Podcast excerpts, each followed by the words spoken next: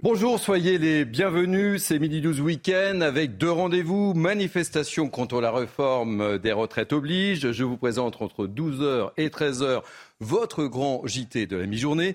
Et puis 13h, 14h, on va vivre ensemble avec nos envoyés spéciaux et nos grands témoins qui m'accompagnent. On va vivre ensemble cet après-midi de manifestation. Mais tout de suite, les titres de ce grand JT de la mi-journée. À la une de cette première partie du Grand JT, on commencera évidemment par cette journée de forte mobilisation contre la réforme des retraites. Combien de personnes vont aller manifester? Les grands leaders syndicaux ont pris la parole il y a quelques instants. On les écoutera. Les syndicats espèrent mobiliser, ils espèrent rassembler dans tous les secteurs. Jérôme Rampenou, notre correspondant à Bordeaux, a rencontré justement un couple qui se prépare à manifester. Travailler plus pour gagner plus, voilà ce que propose le gouvernement aux enseignants. Pour les syndicats qui réclament une revalorisation de leur salaire, c'est une provocation On en parle. Et puis dans cette édition, reportage au CHU de Nantes, les services d'urgence sont débordés. Certains syndicats ont effectué un signalement auprès du procureur pour mise en danger de la vie d'autrui. On en parle également. Les 27 étaient réunis à Bruxelles hier. L'Union européenne dit vouloir renforcer euh, ses frontières face à des flux migratoires qui ont explosé l'an dernier. Harold Iman, notre spécialiste des questions internationales, sera avec nous. Voilà, soyez les bienvenus. Il est midi, nous sommes bien ensemble jusqu'à 14h avec nous ce matin, Naïma Mfadel, ou plutôt ce midi. Naïma Fadel, séiste, ravi de vous accueillir. Bonjour Thierry. Kevin Bossuet, toujours professeur d'histoire. Bonjour Thierry, toujours. Louis Morin, très élégant. Merci. Toujours journaliste. Toujours. Et euh, Harold Iman, évidemment, notre spécialiste des questions internationales. On va donc euh, commencer ce journal par la réforme des retraites. Vous le savez, ce samedi est une nouvelle journée de mobilisation et de manifestation aux quatre coins de France. 240, 240 cortèges sont prévus dans tout le pays.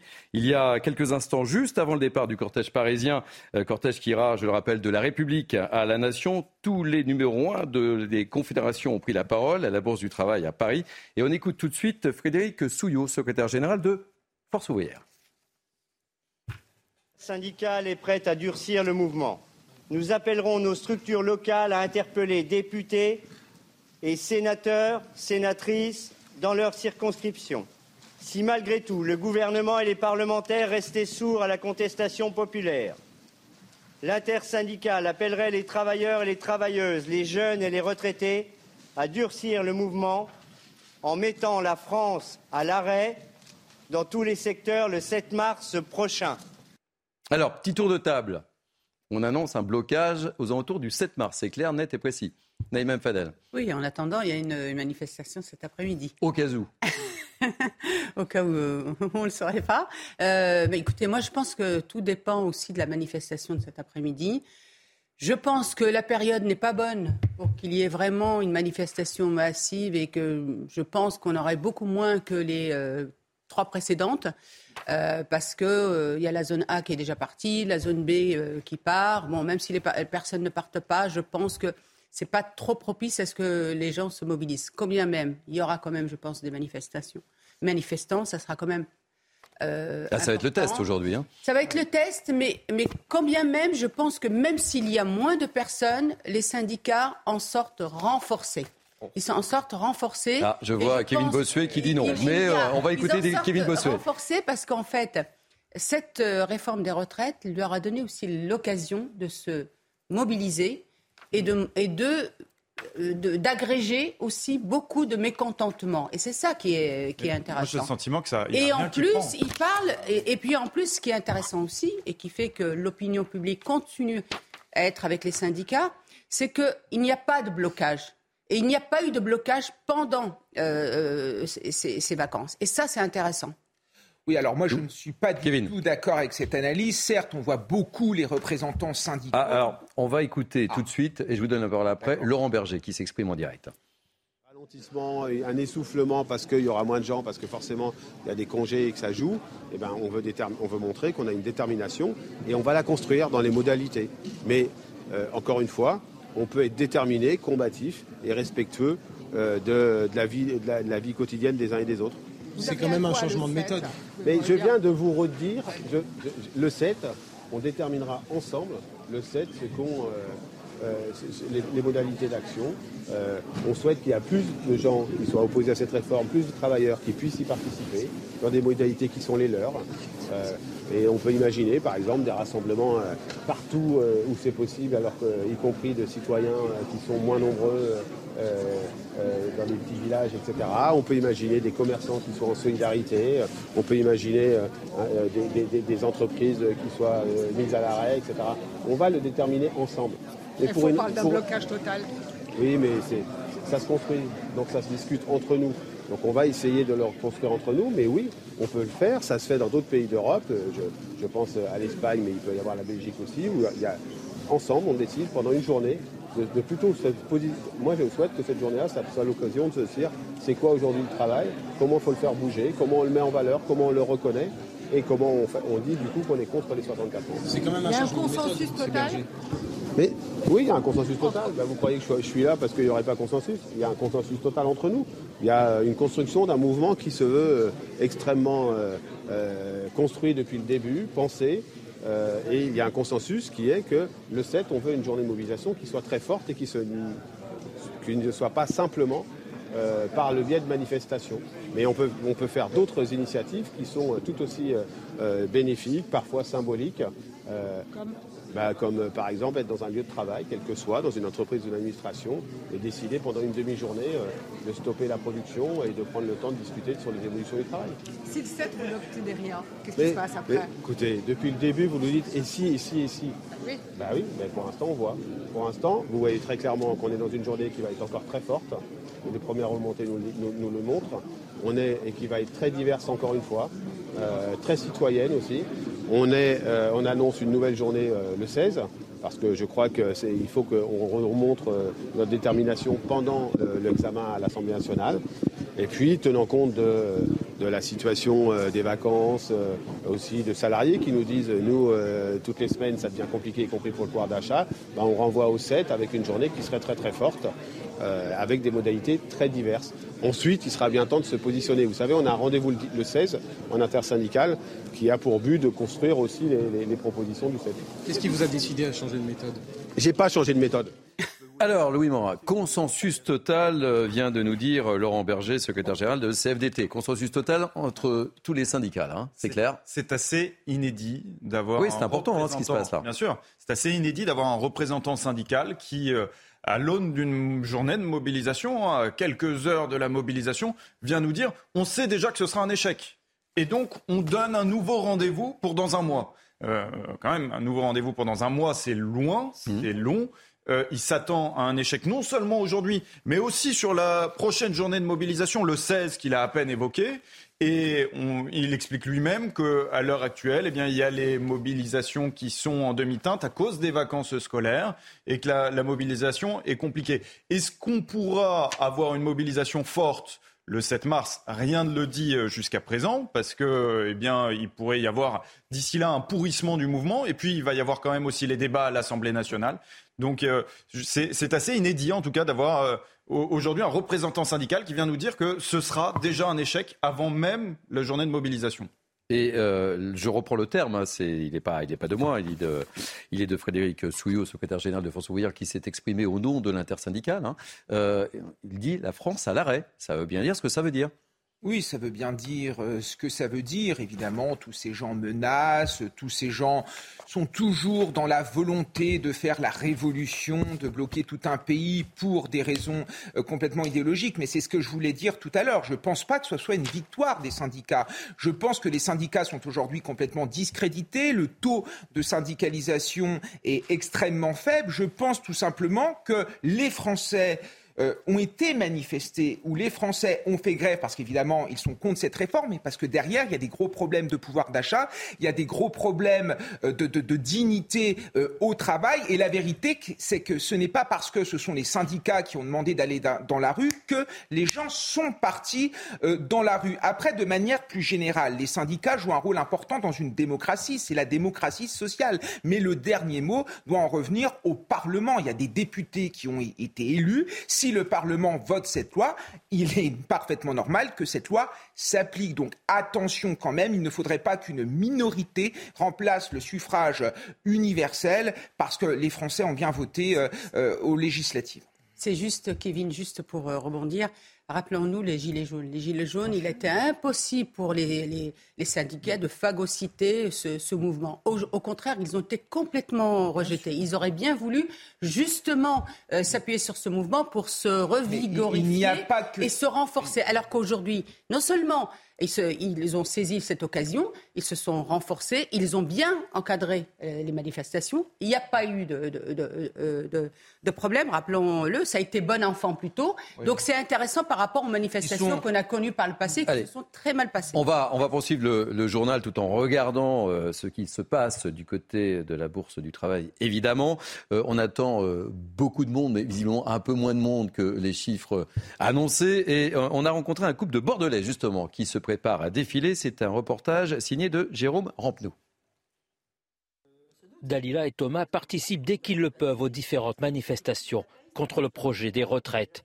Thomas est technicien de maintenance dans le bâtiment et il ne voit pas comment il pourrait tenir physiquement plus longtemps. Mes collègues qui sont partis à 60, 62 ans, euh, ils avaient déjà euh, six mois, voire un an d'aménagement de, poste. Même si ma génération a connu euh, un métier un peu moins dur qu'eux, ça reste quand même euh, très physique et aller euh, au-delà de 60-62 ans, euh, je n'arrive pas à le concevoir. Dalila, elle travaille depuis 20 ans comme factrice et comme beaucoup de femmes, elle a pris du temps pour s'occuper de ses enfants.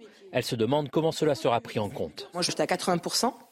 ça me permettait d'avoir du temps pour m'occuper d'eux. Mais derrière, sur ma retraite, je vais le sentir, c'est obligatoire. Sachant que là, la réforme, aujourd'hui, on est dans un flou artistique total. On ne sait pas du tout où est-ce qu'on va aller. Pour les syndicats, il faut maintenir la pression contre le gouvernement.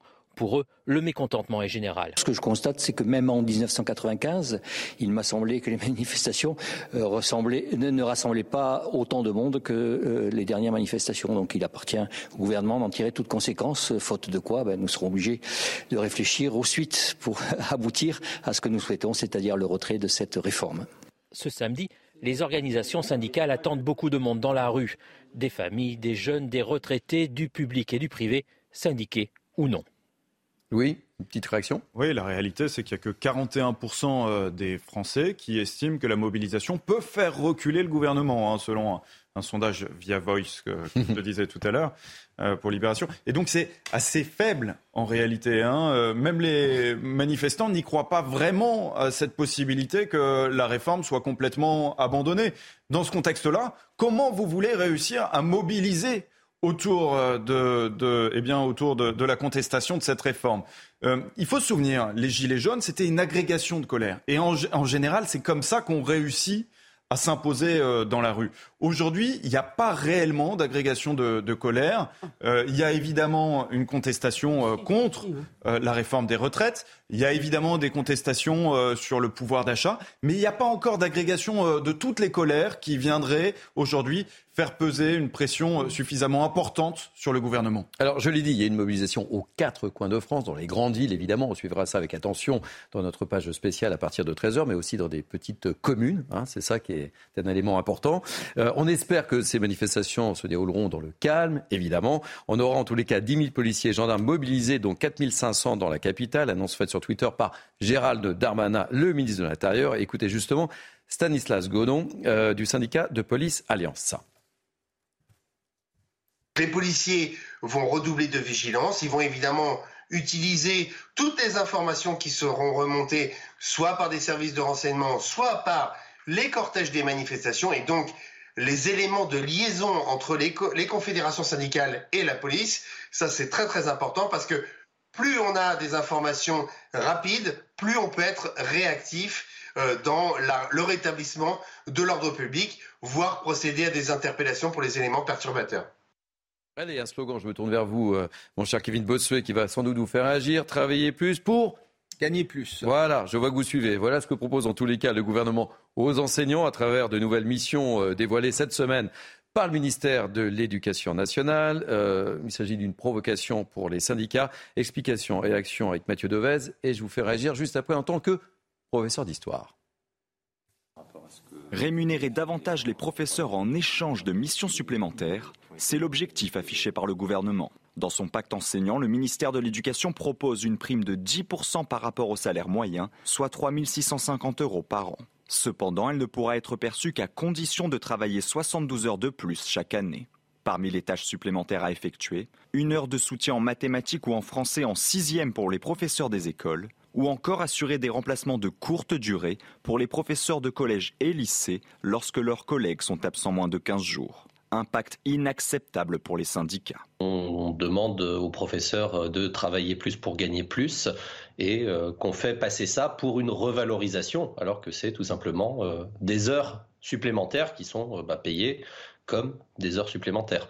Euh, donc ça ne correspond pas du tout hein, à, l'attente des professeurs qui travaillent déjà beaucoup, euh, qui sont déjà pas très bien payés et euh, qui trouvent ça assez insultant qu'on leur dise voilà une petite carotte en plus et s'il vous plaît faites-nous des remplacements, venez faire des heures de soutien et on va vous faire croire que vous êtes revalorisé en vous demandant des heures supplémentaires. Les discussions entre les syndicats et le gouvernement vont se poursuivre. Le pacte enseignant doit entrer en vigueur en septembre prochain. Alors, réaction, euh, Kevin Bossuet, ça vous bah, espère quoi? Moi, je pense que c'est une bonne philosophie, le fait de travailler, euh, travailler plus pour gagner plus, moi j'y suis favorable. Mais il y a beaucoup de professeurs qui le font déjà en acceptant de faire des heures supplémentaires, en acceptant de faire devoir fait, en acceptant de faire du tutorat, en acceptant d'être professeur principal. Là, le problème que l'on rencontre sur le terrain, c'est que parfois des enseignants demandent à faire des heures supplémentaires et on leur dit que ce n'est pas possible parce qu'on préfère créer un poste ou un demi-poste. Donc il y a bien une déconnexion entre une volonté ministérielle et l'application sur le terrain. Alors après, au niveau de ce pacte-là, moi, philosophiquement, je suis pour. Après, j'ai des doutes quand même sur son application parce que ça a l'air quand même complètement flou et, je, pense que ce ne sera pas euh, applicable. Je pense qu'il faut laisser de la liberté. Si les enseignants veulent faire des remplacements en interne, les laisser faire des remplacements en interne. S'ils veulent faire du devoir fait, leur laisser faire du devoir fait, mais que ce soit pas quelque chose de contraint. Par contre, quand ils le demandent, cela doit être possible. Ça doit être la priorité. Prioriser les gens qui veulent travailler plus, ça, ça doit être fondamental. Allez, nos hôpitaux encore, mais malheureusement toujours dans la déroute. On donne régulièrement la parole à nos soignants sur ce plateau, vous le savez. Et ce midi, on voulait vous montrer ce qui se passe au CHU de Nantes et qui illustre bien le désarroi des urgentistes. Regardez ce reportage édifiant de Jean-Michel Decaze on utilise ce, ce vecteur-là pour euh, dire à nos concitoyens, euh, voilà, nous, on a fait tout ce qu'on pouvait. Ce vecteur-là, c'est un signalement, une lettre envoyée au procureur de Nantes pour dénoncer les conditions d'accueil des patients, notamment aux urgences. Le syndicat parle de mise en danger de la vie d'autrui de la part de l'État et de l'ARS, l'Agence régionale de santé. Régulièrement, euh, des infirmiers, des aides-soignants nous disent, bah, écoutez, voilà, on devait être deux pour tel ou tel patient et euh, on n'était plus que un. Donc euh, c'est euh, la, mise en danger des patients continuellement. Face au manque de personnel, les hospitaliers craignent les conséquences pénales sur les soignants. Les retards de prise en charge ou les défauts de surveillance des patients sont susceptibles d'être invoqués devant un tribunal. Cette semaine, les deux syndicalistes sont allés en visite surprise un soir aux urgences. Euh, toutes ces personnes âgées, tous ces patients sur les brancards, plus de 30 heures pour certains. On ne peut pas accepter l'inacceptable. À un moment, euh, c'est des humains les gens qui sont sur ces brancards. Il y a une perte de chance. Pour nous, euh, c'est évident. Force ouvrière, la CGT, l'UNSA, à Nantes, Brest, Toulouse, Bayonne ou Versailles ont saisi le procureur de leur ville.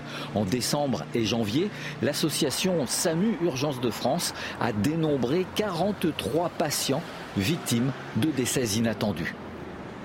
Et puis je vous redonne cette information, l'humoriste Pierre Palmade, très grièvement blessé hier soir dans un accident de la route. Hospitalisé dans un état grave, il serait conscient. Le comédien de 54 ans se trouvait au volant de sa voiture sur une route départementale de Seine-et-Marne aux abords de la forêt de Fontainebleau. Lorsque l'accident s'est produit, il a percuté un autre véhicule qui arrivait en face de lui. L'humoriste a été transporté par hélicoptère vers l'hôpital du Kremlin Bicêtre. Le pronostic vital, en revanche, d'une femme enceinte, d'un homme et d'un enfant de 6 ans qui était dans le second véhicule est lui aussi engagé. Par ailleurs, deux témoins de la scène ont rapporté que deux passagers de la voiture de Pierre Palmade ont pris la fuite après la collision. Une enquête a été ouverte et confiée au commissariat de Melun. Et puis, euh, On l'a appris également ce matin dans l'affaire de la disparition d'Elena à Brest. Le corps calciné découvert par les enquêteurs est bien malheureusement celui de la jeune femme de 21 ans. Le principal suspect dans cette affaire s'est suicidé. Avec nous, Harold Iman. Les 27 étaient réunis à Bruxelles ce vendredi hier. Donc, l'Union européenne dit vouloir renforcer ses frontières face à des flux migratoires qui ont explosé l'an dernier. Ça veut dire quoi, très concrètement, Harold? Ça veut dire que déjà l'Union européenne commence à parler de ce sujet de manière récurrente et, euh, euh, l'Union a quand même posé quelques principes. Donc, pourquoi ces principes? Parce que dans cette période post-Covid, les entrées clandestines ont augmenté de 64% par rapport à 2021 pour atteindre 330 000 clandestins entrant, enfin entrés sur le territoire, 330 000, qui est le niveau de 2016 quand on était euh, dans la période de la guerre en Syrie. Donc, où est-ce qu'on passe? On passe par les routes des Balkans et la Méditerranée centrale, ça veut dire par terre et par mer. Pour la terre, eh bien, il y aura de l'argent de l'Union européenne pour construire des murs et des clôtures. Jusqu'à présent, les pays comme la Bulgarie, la Grèce euh, pouvaient les construire eux-mêmes. Maintenant, ils, ils peuvent recevoir de l'argent de l'Union européenne avec l'accord des pays qu'on dit mou, comme l'Irlande ou le Luxembourg, qui ne veulent pas de barrières pour des raisons qui leur sont propres. Et par mer, eh bien, l'Union européenne a sorti un code de conduite pour les ONG qui font du sauvetage en mer. On n'a pas les détails, mais c'est une nouvelle orientation. Et par la suite, sans doute qu'on mettra un peu de euh, chair autour de ces déclarations un petit peu vagues. Ce qu'il faut souligner quand même, c'est qu'on est au niveau de 2016. Mais en 2016, Frontex bénéficier d'un budget de 232 millions. En 2022, 750 mmh. millions. Donc on a fait x3 sur le budget de Frontex pour un résultat insignifiant. Les directives données à Frontex ne sont plus du tout d'arrêter en fait. D'ailleurs, c'est pour ça que le directeur de Frontex a démissionné, parce qu'il a dit on ne sait plus, on a l'impression qu'il faut accueillir, au lieu d'arrêter justement cette immigration qui était le but initial de Frontex. Allez, pour terminer cette première partie du grand JT de la mi-journée de, CNews, un mot sur les victoires de la musique décernées la nuit dernière à la scène musicale à Paris.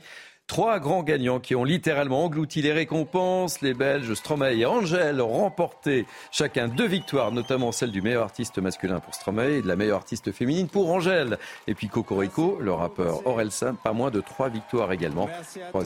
Trois artistes, qu'on aime, vous aimez? Sure. Oh bah oui, cachez votre joie. voilà. Bon, vous n'aimez pas du tout. Bon ben voilà, trois artistes qui ont remporté 7 des 11 victoires décernées la nuit dernière. Allez, on va marquer une pause dans cette euh, première partie du Grand JT. On se retrouve dans quelques instants, évidemment. Et puis, page spéciale à partir de 13h concernant cette grosse journée de manifestation contre la réforme des retraites. A tout de suite. On va tout vous faire vivre sur CNews. Soyez les bienvenus, vous êtes bien sur CNews, c'est la deuxième partie du grand JT de la mi-journée. Tout de suite, les titres de cette deuxième partie. La colère contre la réforme des retraites, une seule question sur toutes les bouches. Combien, combien seront-ils à défiler aux quatre coins de France? On en parle et on en reparle. Dans cette édition, on évoquera cette terrible histoire de Nicolas, laissé pour mort après avoir été tabassé par trois individus. Les trois hommes viennent d'écoper de peine allant de 8 à 14 ans de prison son frère a accepté de témoigner.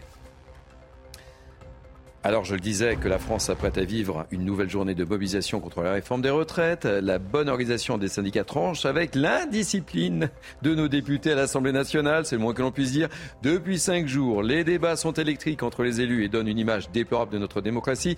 Dernier fait marquant, on en a largement parlé, l'exclusion du député LFI Thomas Porte pour 15 jours, la sanction la plus lourde. C'est déjà la deuxième fois qu'elle est prononcée depuis le début de cette mandature. On en reparle dans ce journal. Et puis dans ce JT, on ira en Floride. Oui, en Floride, avec une situation incroyable. Dans les écoles, les professeurs sont obligés de vider des bibliothèques et de cacher tous les livres. Une nouvelle loi leur impose d'attendre le passage d'un comité de lecture. On sera avec Fanny Chauvin, notre correspondante aux États-Unis. Et puis à la fin de cette édition, on sera avec Sarah Abitbol, la célèbre championne de patinage artistique. On parlera du dernier spectacle d'Holiday on Nice qui va partir en tournée. Un rôle très important pour Sarah Abitbol, vous le verrez. Allez, avec nous pour décrypter cette actualité ô combien riche en ce samedi. Toujours Naïma Fadel, Kevin Bossuet et Louis Morin pour la deuxième heure.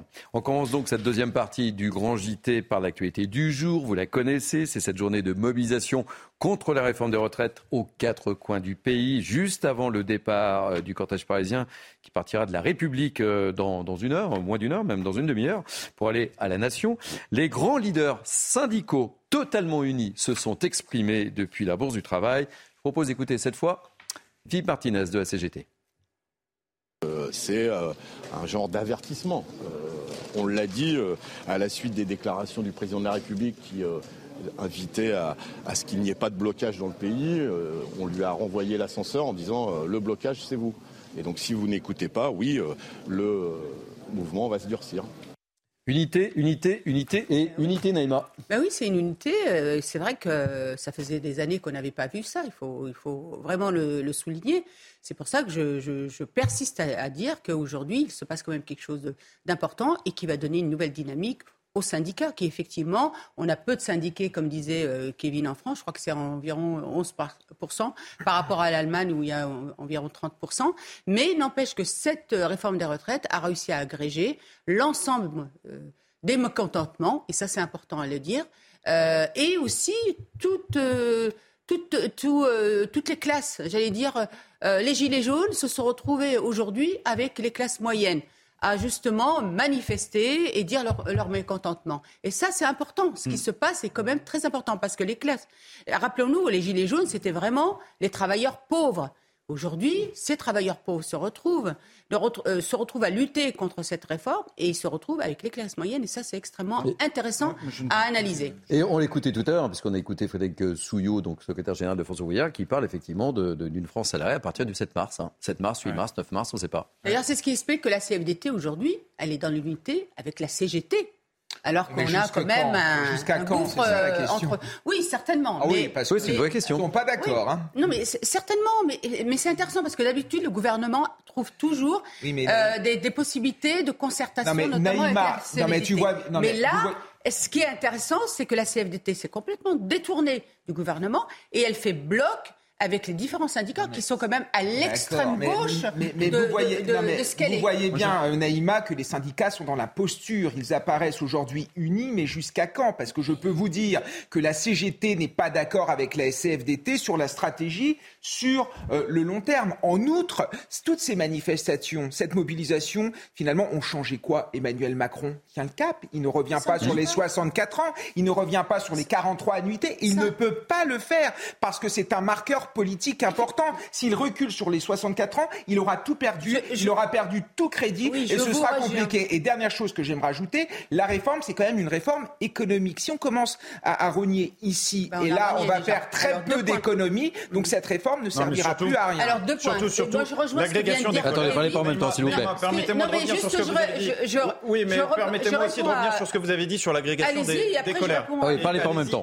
Pour nos téléspectateurs, ne parlez pas en même temps. Voilà, sur l'agrégation des colère, puisque effectivement c'est un des sujets de la mobilisation. Voilà, réussiront-ils à faire gonfler les manifestations en agrégeant les différentes colères? Moi, je suis convaincu que non. Pourquoi? Pour une raison de fond. Parce qu'en réalité, cette réforme, eh bien, elle ne cristallise pas sur eh bien, des aspects sociaux. Mais en réalité, elle cristallise, c'est un conflit générationnel plus qu'un conflit social.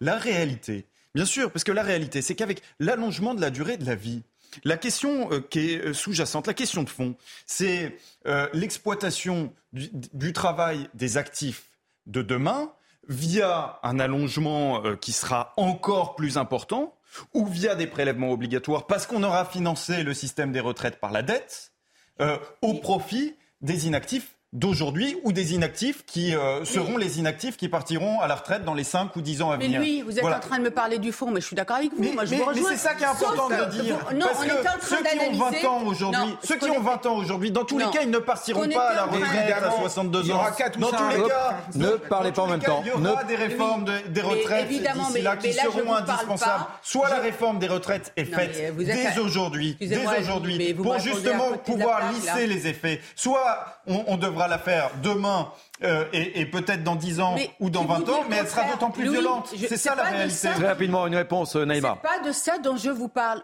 Euh, évidemment, la, la réforme de la, des retraites, elle est nécessaire. Elle est nécessaire, mais il, a, Alors il d'un conflit générationnel. je peux finir, s'il vous plaît Allez-y. Il aurait fallu mieux la travailler, mieux la présenter, oh. etc. Et surtout se concerter avec ceux qui sont sur le terrain et qui connaissent les, les populations. Mais pour euh, revenir, nous, on a analysé les manifestations. Moi, je regrette la manifestation aujourd'hui, elle agrège tout niveau social et toute génération. Justement, vous avez vu la génération des jeunes, où on pourrait en sourire en disant... Que dans le 16e, je, pense que c'est une extrême minorité. C'est oui, c'est une extrême minorité. Oui, Naïma, je vous propose, oui, Naïma, je vous propose de, poursuivre parce que nous sommes dans le cadre du grand JT de la mi-journée et que nous avons une page spéciale retraite à partir de 13h et j'aimerais bien qu'on enchaîne avec les autres sujets. Et justement, vous parlez de l'inflexibilité du gouvernement qui est déterminé donc, et vous le disiez, et je suis assez d'accord avec vous, à faire passer sa réforme coûte que coûte. Certains syndicats euh, ne voient d'autre solution que de durcir le mouvement. On écoute Elisa Lukavski la CGT cheminot, une SAF ferroviaire, Sudrail et la CFDT cheminot qui ont publié hier un communiqué, un appel unitaire de ces quatre syndicats, euh, non seulement à continuer la mobilisation, mais en plus de ça, à la euh, durcir. Prochaine journée de grève pour eux, ça sera le jeudi 16 février. Ils appellent les cheminots de la SNCF et des entreprises de la branche ferroviaire à y participer massivement. Leurs objectifs, amplifier la mobilisation et préparer les suites pour faire tomber cette réforme. Ce sont leurs mots et cela pourrait passer par des grèves reconductibles. Laurent Brun, le secrétaire général de la CGT cheminot, ne l'exclut pas. Quand on parle de grève reconductible, c'est la, grève par, par reconductible par période de 24 heures. Donc tous les jours, les grévistes décident de reconduire jusqu'au lendemain. Mais quand on dit on le met en débat, c'est-à-dire qu'on va le discuter avec les collègues. Et ce sont de toute façon les salariés qui décident à la fin de savoir qu'est-ce qu'ils veulent comme forme de lutte. Le gouvernement est dans un rapport de force. Et donc, dans ce rapport de force, tant que personne ne le contraint à faire autre chose, il va imposer sa réforme. La mobilisation contre la réforme des retraites qui pourrait donc prendre un nouveau tournant euh, à partir du 7 mars et se durcir avec une grève totale, voire même un blocage du pays. C'est ce qui est en tout cas envisagé. Allez, euh, on vous parle ce midi de l'histoire terrible de Nicolas, laissé mort par trois individus à Corbeil-Essonne. Pourquoi? Parce qu'il leur avait tout simplement demandé de baisser la musique dans un parc juste devant son appartement. C'était en 2020. Hier, ces trois individus ont été jugés. Ils ont écopé de 8 à 14 ans de prison. Pas sûr pour autant que cela aide Nicolas à tourner la page, évidemment, car euh, la vie à lui est désormais brisée. Et son frère a accepté de témoigner à notre micro. Écoutez-le, c'est un reportage d'Antoine Durand avec le récit de Maxime Lavandier. Il est 4h30 du matin lorsque Nicolas, excédé par des nuisances sonores, décide d'interrompre une fête sauvage organisée près de chez lui. Il s'est fait agresser, rouer de coups et poignarder. Euh, ses agresseurs l'ont laissé euh, euh, dans, son, dans son sang, dans une mare de sang, euh, livré euh, voilà, à, lui-même. Et s'il n'avait pas eu son téléphone sur lui, qui par miracle était resté près de lui dans ses poches, bah, il serait certainement mort. Au total, il recevra sept coups de couteau. Hospitalisé pendant plusieurs semaines, il fut opéré à maintes reprises. Plus de deux ans après les faits, il tente de se reconstruire. Vraiment petit à petit, il se reconstruit. Euh, voilà, tout en étant vraiment quand même dans un état euh, dépressif, euh, solitaire. il a pris quand même voilà, 40 kilos. Il reste handicapé d'une jambe. Ce vendredi, lors du procès, Nicolas fait face à ses agresseurs. Une épreuve difficile à passer pour lui compte tenu du discours des trois individus. On s'est préparé à vivre quelque chose de difficile. Euh, il s'avère que c'est encore plus difficile que, ce que l'on pensait. Ils n'ont absolument rien reconnu. Ils, ils, essayent de, se faire passer pour des victimes qui se sont fait agresser, ce qui n'est pas euh, possible. Accusés de tentative de meurtre, les trois agresseurs risquent 8 à 14 ans de prison. C'est terrible, Naïma, euh, ce témoignage. Hein, quand on écoute le frère de, Nicolas, 40 ans, euh, une vie brisée, euh, handicapé. Euh, il a pris 40 kilos. Enfin, et, et, en fait, les trois individus ont pris de 8 à, à 14 ans de prison. Quoi. Bon, là, on peut dire que la justice a rendu quand même justice en, en espérant que ces gens-là ne bénéficient pas euh, de réduction de, euh, de, peine. Ce sera le cas, malheureusement. voilà, enfin j'espère en tout cas. Mais ce qui est terrible dans cette histoire, c'est qu'on voit bien l'état d'ensauvagement de notre société et de décivilisation. On n'arrête pas d'en parler. C'est qu'aujourd'hui, on est prêt en découte jusqu'à poignarder une personne. Tout simplement, elle vient juste demander à ce qu'on arrête de, faire du bruit. C'est assez terrible. Mais moi, ce que je voudrais aussi soulever, Thierry, c'est que ces personnes-là vont faire leur peine en prison pour ceux qui sont dans une situation irrégulière. Moi, ça me gêne. J'aimerais qu'on puisse, dans notre pays, trouver les moyens tout de suite, immédiatement, d'expulser ces personnes-là, qu'ils aillent faire leur peine dans leur pays d'origine. Je pense qu'on est en capacité de négocier avec les pays d'origine pour qu'ils fassent leur peine dans leur pays d'origine. N'oublions pas que nous avons des relations d'aide, notamment au développement avec ces pays, d'autres euh, relations, etc. Euh, Nous devons aujourd'hui avoir beaucoup plus d'autorité et de fermeté pour protéger aussi nos compatriotes. Oui. Oui, effectivement, comme euh, vient de le dire Naïma, sur les, trois agresseurs, les trois étaient d'origine tunisienne et deux étaient en situation irrégulière hein, sur le territoire français. Se pose évidemment la question, finalement, est-ce un fait divers comme un autre ou est-ce un fait divers euh, qui a également pour source, pour origine, eh bien l'absence de fraternité qu'il peut y avoir euh, d'agresseurs en situation irrégulière vis-à-vis de quelqu'un qui vient leur demander finalement une chose somme toute assez banale, de faire moins de bruit. Euh, Auraient-ils agi de la même manière si jamais ils avaient été en Tunisie vis-à-vis de quelqu'un qu'ils auraient considéré comme étant l'un de leurs frères? Voilà, c'est une question qu'on peut se poser parce que finalement, ça influence aussi lorsqu'on voit le, nombre eh bien, de, répétitions de ce type de faits. Eh bien, peut-être est-ce aussi une des causes sociales euh, de, ces faits qui se reproduisent malheureusement beaucoup. Les amis, je vous propose de revenir sur ce qui s'est passé à l'Assemblée nationale une semaine pour le moins chaotique. Euh, une semaine qui s'est achevée hier, vous le savez, euh, par l'exclusion du député LFI Thomas Porte. L'élu de cette Saint-Denis a écopé de la sanction la plus lourde, 15 jours d'exclusion. Il a refusé de s'excuser après un tweet pour le moins contestable. Cette photo publiée sur le réseau social, je vous le rappelle, où il pose avec sous son pied un ballon de football effigie du ministre du Travail, Olivier Dussopt. Symboliquement, c'est la tête d'un ministre coupé, écrasé par un pied, par un député. Retour sur cette sanction disciplinaire avec Clémence Barbier et on en parle juste après. Soyez pas étonnés, mon cher collègue, soyez pas étonnés. Les débats tumultueux sur la réforme des retraites ont encore monté d'un cran hier. À l'origine de cet énième débordement, le tweet de Thomas Porte où l'on voit le député LFI, sein de son écharpe tricolore, le pied posé sur un ballon à l'effigie du ministre du Travail Olivier Dussopt qui porte la réforme à l'Assemblée. Après une suspension des débats, l'insoumis est exclu pour deux semaines de l'Assemblée nationale. Sa mise en scène sur les réseaux sociaux a choqué une partie des parlementaires.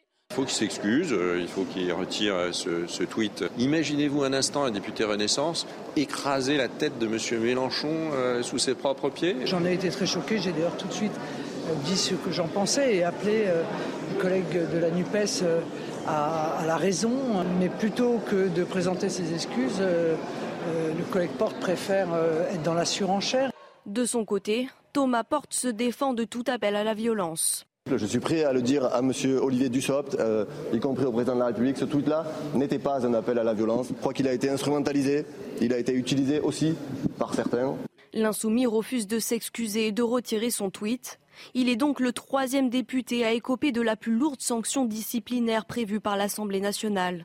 C'est la deuxième fois en trois mois que cette sanction est prononcée.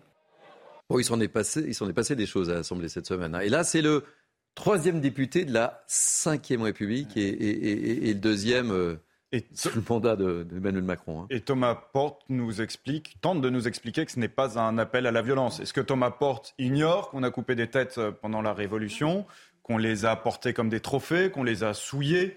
Enfin, c'est évidemment un appel à la haine, un appel à la violence vis-à-vis euh, d'un ministre de la République. Le problème, si vous voulez, c'est que non seulement ça impacte l'image de la France, puisque ce sont des représentants de la nation, euh, l'image de la mm. France en France et à l'étranger, mais aussi que ça délégitime finalement eh bien, nos élus euh, dans leurs fonctions, puisqu'à partir du moment où on n'a plus le respect élémentaire hein, vis-à-vis euh, d'un autre euh, député ou d'un ministre en l'occurrence, eh bien comment voulez-vous que les Français respectent nos élus de la Il fallait sanctionner là. Bien sûr qu'il fallait euh, sanctionner, c'est une évidence. Et moi, ce qui me choque, ce sont ces députés prétendent incarner le peuple prétendent représenter les catégories populaires. Mais imaginez l'image qu'ils donnent de ces catégories populaires. Il y a plein d'ouvriers, il y a plein de petits employés qui ne se reconnaissent évidemment pas dans ces excès. Mais surtout, on voit bien qu'il y a beaucoup de députés de la NUPES qui ont la haine chevillée au corps. Quand Madame Chikirou s'adresse à Madame Borne pour lui dire que c'est un bourreau, quand vous avez un député euh, de la NUPES qui s'adresse aux députés de Renaissance en, leur disant vous allez tous y passer, et même ce qui s'est passé récemment dans la petite cour euh, de l'Assemblée nationale, où vous avez M. Boyard qui a pris un parti, à partie un député modem en lui disant ferme ta gueule. Mais imaginez l'image que ça renvoie. C'est indigne de la représentation nationale. Et dernière chose que j'aimerais dire en tant qu'enseignant, moi, le bal, la, la tête d'un ministre transformé en ballon dans un pays qui a connu une décapitation comme celle de Samuel Paty, ben ça m'a heurté, ça m'a blessé, j'ai eu envie de vomir. Alors, prochain sujet, on va enchaîner euh, si vous voulez bien, Naïma. Euh, c'est un sujet aussi pour vous, euh, sans doute, Kevin Bossuet, en tant qu'enseignant. C'est cette situation un peu dingue, hein, je l'évoquais dans les titres en, Floride, aux États-Unis, dans les écoles. Ça m'a un peu interpellé hein, en tant que fils d'enseignant aussi. Les professeurs sont obligés de, de, vider les bibliothèques et de cacher tous les livres. Une nouvelle loi leur impose d'attendre le passage d'un comité de lecture qui va devoir étudier chaque livre pour dire s'il est acceptable ou non. Explication de notre correspondante à New York, Fanny Chauvin. Les élèves de Floride se retrouvent privés de lecture. Leurs ouvrages scolaires font l'objet d'un inventaire. En effet, une loi oblige désormais toutes les écoles à vérifier chaque ouvrage. Un avis sera émis par un comité principalement composé de bibliothécaires. Leur mission, c'est de repérer et d'écarter tout livre à contenu pornographique. Sur ce point, tout le monde est d'accord. La loi oblige aussi à écarter toutes les publications discriminatoires. On pense alors aux minorités discriminées, à la ségrégation. Mais cette loi, elle laisse surtout la liberté aux groupes les plus conservateurs d'écarter tout livre qui insiste trop sur le passé esclavagiste des États-Unis ou encore des ouvrages sur l'homosexualité et le genre. Cette bataille culturelle, cette guerre culturelle, elle est menée de front par le gouverneur de la Floride, Ron DeSantis, futur candidat à la primaire républicaine, le gouverneur qui souhaite séduire un électorat très conservateur et surtout ravir des soutiens à son principal rival, Donald Trump. Kevin, je vous donne la, parole dans quelques instants, mais Louis voulait réagir hein, sur ce sujet? C'est incroyable ce qui se passe quand même, hein, parce qu'en fait, les États-Unis disent bah, nous sommes une grande démocratie. C'est ça. Et au final, euh, c'est le pays quand même de la liberté euh, d'expression, les, les États-Unis. Mais ça m'intéresse beaucoup aussi d'avoir euh, l'avis de, Kevin Bossuet, puisque moi, dans, l'éducation que, j'ai reçue, hein, l'éducation nationale, eh bien, on m'a toujours appris en, en histoire que les totalitarismes commençaient extrêmement souvent par des autodafés et finalement, euh, ici, on est un peu dans le cadre d'un autodafé euh, symbolique où, certes, on ne brûle pas, euh, on ne brûle pas les livres, mais en tout cas, on les, on les censure, Kevin. Alors après qu'il y ait un droit, euh, qu'il y ait un devoir de regard sur ce qui se trouve dans une bibliothèque accessible aux adolescents, c'est normal. Il ne faut pas en effet mettre n'importe quoi. Mais le problème, c'est s'il y a un prisme idéologique derrière cela. Le but d'une école, c'est quoi? C'est de permettre aux élèves d'être dans l'ouverture d'esprit, c'est de permettre aux élèves d'avoir accès à des connaissances. Il ne faudrait pas que ce tri se fasse sous un biais euh, euh, idéologique. Or, là, c'est le cas. Et moi, ça me choque que des conservateurs censurent des revues ou des livres progressifs, ça me choque, et ça me choquerait tout autant que euh, des progressistes qui feraient euh, exactement la même chose. Je pense que l'université, je pense que l'école, ça va être le lieu des savoirs, de la transmission des savoirs, de la transmission de tous les savoirs, et au lieu de censurer, on ferait mieux d'apprendre l'esprit critique à l'ensemble des élèves, et c'est ça qui fera que ces individus seront de bons citoyens. Je voudrais juste rappeler quelque chose, c'est qu'en France, vous pouvez acheter Mein Kampf. Voilà, c'est possible. Il y, a, euh, il, y a, il y a un avertissement. un préambule. Il y a évidemment un préambule, et c'est bien normal.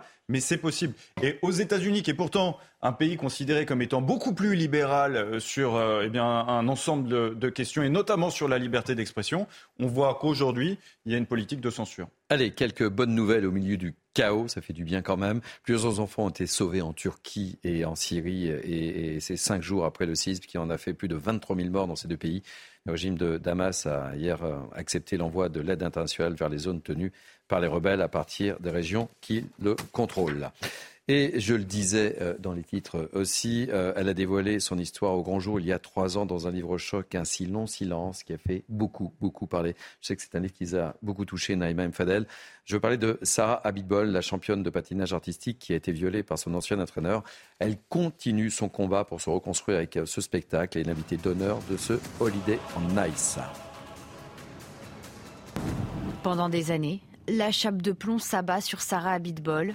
Et puis un jour, encouragée par le mouvement MeToo, elle la brise.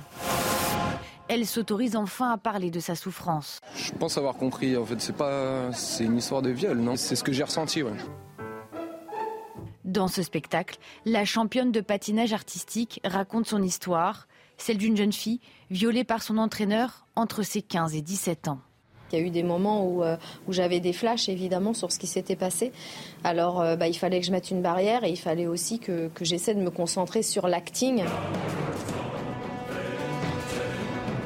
Ce spectacle, c'est avant tout un message d'espoir. Et euh, oui, un, ça peut paraître thérapeutique pour moi, mais je l'ai fait aussi pour les autres parce que je, voulais, à travers cette chorégraphie, qu'on puisse comprendre combien de temps ça m'a pris pour parler, mais aussi ma renaissance.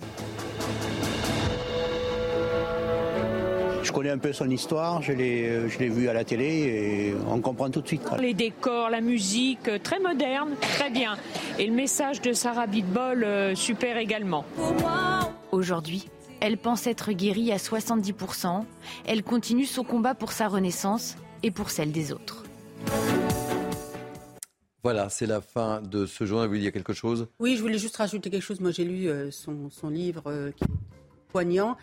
Et vous voyez ce que je. Ça m'interroge, ça m'interroge en tant que parent parce que je me dis, mais quand un enfant vit un tel calvaire qu'il ne puisse pas pouvoir se confier à ses, à ses parents, euh, qui ne s'autorisent pas, c'est assez terrible, c'est assez angoissant.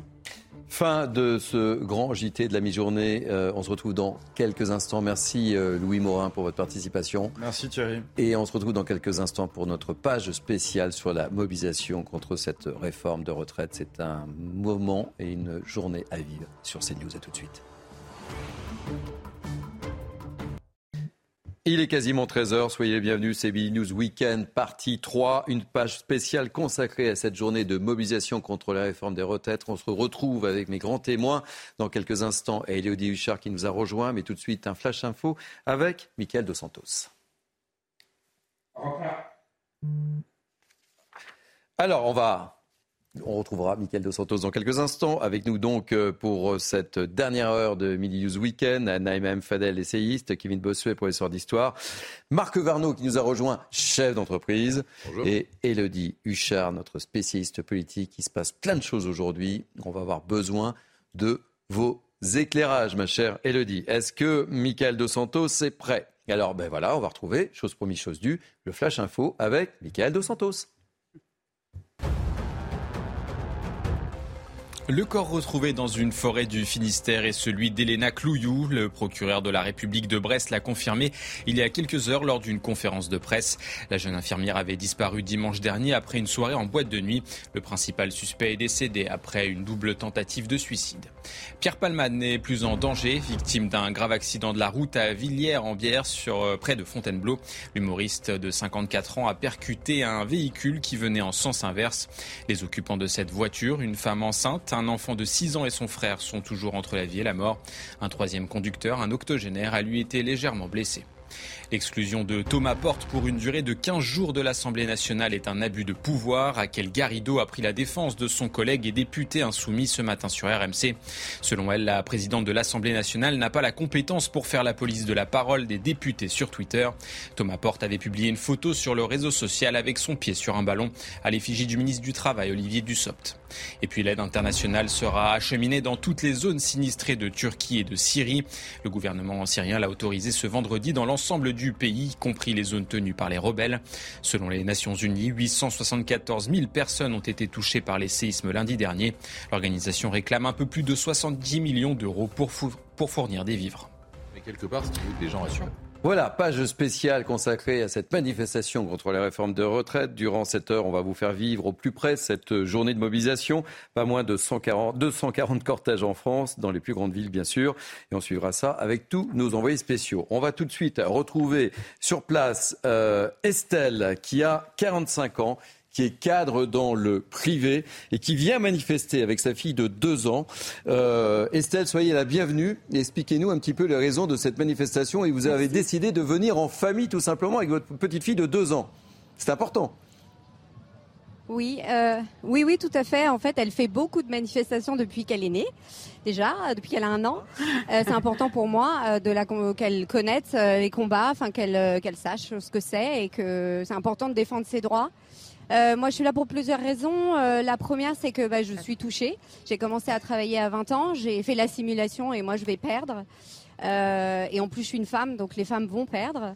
Euh, en plus, euh, aussi parce que je, je suis solidaire euh, des ouvriers, je suis cadre, je ne suis pas ouvrière, je suis solidaire des Français qui vont souffrir encore plus que moi. Et pour ma fille aussi, euh, pour l'avenir de ma fille, certes, elle a deux ans, mais on commence, plus les années passent, plus on augmente, on augmente. Et la dernière chose, c'est que pour moi, c'est pas du progrès. En fait, le progrès, c'est pas ça. C'est pas d'augmenter la durée de, de la, allonger la durée du travail. En fait, pour moi, c'est baisser. C'est ça le progrès. Il y a des machines, il y a tout ce qu'il faut. Pour moi, le progrès, c'est de ne, c'est pas de continuer à travailler plus. En fait, voilà. Alors, on, l'a vu, hein, il y a une intersyndicale qui s'est réunie euh, et qui appelle tout simplement à une France bloquée à partir du 7 mars. Euh, quelle est votre réaction? Euh, ma réaction, bah, ils ont bien raison. Euh, il faut bloquer le pays, il euh, faut que ça bouge. On n'est pas écouté, on n'est pas entendu par le gouvernement, par le Monsieur Macron. Donc je suis pas, enfin c'est pas normal quand on voit 80, 93% des actifs qui sont contre, euh, je sais plus exactement, peut-être 60% ou plus de personnes qui sont contre. Euh, pour moi, c'est pas ça une démocratie en fait. Une démocratie, c'est d'écouter le peuple. donc je pense qu'il faut bloquer le prix, le, le public pour étendu. C'est quoi le durcissement pour vous? Ça passe par quoi? Ça serait quoi concrètement pour vous? Parce que bah, France bloquée, bah, c'est une Pour France moi, il faut bloquer l'économie, parce que c'est là où... Oui, Oui, je bah, vous en prie, allez-y. écoutez, euh, bah, ça montrera encore une fois que, excusez-moi, ça montrera encore que qui, fait, qui fait fonctionner le pays, qui fait que justement il y a tout cet argent, et ben c'est les ouvriers. Euh, alors peut-être pas moi dans mon métier, mais en tout cas les gens qui font tenir le pays, c'est comme au moment du Covid en fait. Donc euh, en fait, euh, il faut, voilà, faut leur montrer que les travailleurs, c'est eux qui font que il y a autant d'argent, il y a autant de dividendes. voilà. Donc pour moi, il faut bloquer l'économie. Il y a que comme ça qu'ils vont comprendre. Alors Naïm Fadel, qui est l'une de nos grands témoins, a une question à vous poser, euh, Estelle. Oui, bonjour madame. Qu'est-ce que vous répondez à ceux qui vous disent que Emmanuel Macron euh, a été euh, élu euh, euh, et dans son programme, il y avait cette réforme des retraites? Euh, je pense qu'il n'a pas vraiment été élu par la majorité des Français. Au deuxième tour, on a été la majorité, enfin beaucoup de gens ont été votés euh, contre Marine Le Pen. Donc pour moi, il n'a pas une majorité si on regarde les, les pourcentages de, de vote. Même au premier, au premier tour, euh, euh, il a eu la majorité peut-être au premier tour, mais pas au deuxième tour. Euh, les gens ont voté majoritairement contre Marine Le Pen. Euh, donc pour moi, euh, il n'a pas de légitimité. Et encore une fois, nous sommes dans une démocratie. Donc si le peuple dit non, on revient sur ce qu'on. Si- pas à lui de. Pour moi, ce n'est pas à lui de décider pour le peuple. Non mais madame, votre Euh, mon avis, discours, votre discours est parfaitement inaudible. Vous êtes en train de remettre en cause notre démocratie, notre démocratie et la Ah Qui légitimité de nos Vous institutions. C'est Kevin Bossuet, l'un de nos grands témoins. Quand vous nous racontez qu'Emmanuel Macron n'est pas légitime, madame, alors qu'il a été élu Non, démocratiquement, moi ça me pose problème. Quand vous mettez en avant votre idéologie Bah. pour, nous, pour nous dire qu'il faut bloquer tout un Ah, pays et empêcher des travailleurs de pouvoir se rendre sur leur lieu de travail, ça me pose un problème. Je pense que vous êtes dans Non, mais les travailleurs, ils valident, monsieur. Kevin, Monsieur, on les travailleurs. Non, pas du antidémocratique. tout, monsieur. On laisse je- Estelle, non, non, euh, on laisse. Estelle répondre. Non, oui, bien sûr. Moi, je vote, monsieur. Je vote, monsieur. Bah, moi il n'y a aucun problème avez- pour la démocratie. Mais la démocratie, c'est le peuple qui veut, c'est le Euh, peuple 60% qui gouverne, de- monsieur. Donc, si le peuple dit non, c'est non. Donc après, euh, voilà, en effet aussi, pourquoi les gens vont pas Madame, voter je suis d'accord Parce que c'est important dans notre en fait. pays qu'on vote. Mais là, Est- Estelle, on va remercier Ne euh, parlez pas Estelle. d'idéologie, s'il vous plaît. Non, Eh, je moi, j'ai pas non, on va, on va continuer, on va continuer. On a beaucoup de, on a Je- beaucoup de témoignages. On va Oui, avoir beaucoup de témoignages moi, tout au long de pas cette émission. Pas accepté Merci. de répondre pour qu'on m'insulte, s'il vous plaît. Merci, merci, Merci, beaucoup. On bonne vous a- journée, on au ne vous a pas insulté, Estelle, et merci en tous les cas d'avoir accepté de, de témoigner. Euh, une petite réaction, euh, Marc, rapidement. Non, mais enfin, c'est- logique de, on est pour, on est contre, il y a 60%, 80%. Demandez aux Français s'ils sont d'accord de ne plus payer d'impôts, vous allez voir le résultat. Je veux dire, il faut, il faut aussi arrêter d'instrumentaliser les chiffres en permanence et de leur faire dire ce qu'on a envie de, a envie de leur faire dire. C'est logique que les, plus, on aurait poser la question sur 60 ans, la majorité des Français auraient été d'accord, puisque de toute façon, on leur explique pas le coût économique de la retraite. On, on fait fi de tout, de tout chiffre, de tout coût. On ne leur explique pas quelles sont les conséquences aujourd'hui du système de retraite que nous avons, et on leur pose la question est-ce que vous préférez 64, 63 ans, 62 ans? Ben Évidemment qu'ils vont répondre 62 ans. Mais justement, alors deux choses. La première des choses que je voudrais dire, c'est que elle exprime son opinion et je crois qu'elle euh, elle est légitime. Elle exprime son opinion, elle est- voilà. On, peut respecter euh, son opinion. Et on peut la remercier d'avoir accepté de témoigner dans le cadre de Midi News. Exactement. La deuxième chose que j'aimerais euh, dire, euh, cher Marc, c'est que le problème qu'il y a, c'est qu'aujourd'hui, on s'est retrouvé devant une, une proposition de réforme de retraite qui aujourd'hui fait l'objet de concessions au LR et qui, soit- qui est en train de devenir peau de chagrin. Finalement, les 18 milliards, 18 milliards euh, euh, d'économies qu'on a, 10 milliards aujourd'hui, finalement, ça va, avec le déficit, ça sera 0 milliard. À quoi ça sert Tout ça pour ça. Ce qui aurait été intéressant, à mon avis, c'est que justement, le, le gouvernement tra- travaille sur des propositions diverses. Alors, si Un, peux- si une proposition sur la répartition avec possibilité peut-être de cotiser, comme euh, il y a eu un sondage, 68% des personnes étaient d'accord. C'est-à-dire répartition, pas mais on cotise. Non, mais attendez, je- je- je- j'explique. La concertation, l'idée de concertation, elle est intéressante. Pourquoi? On aurait pu proposer plusieurs réformes. Un, une réforme répartition avec cotiser plus et partir toujours à 62 ans.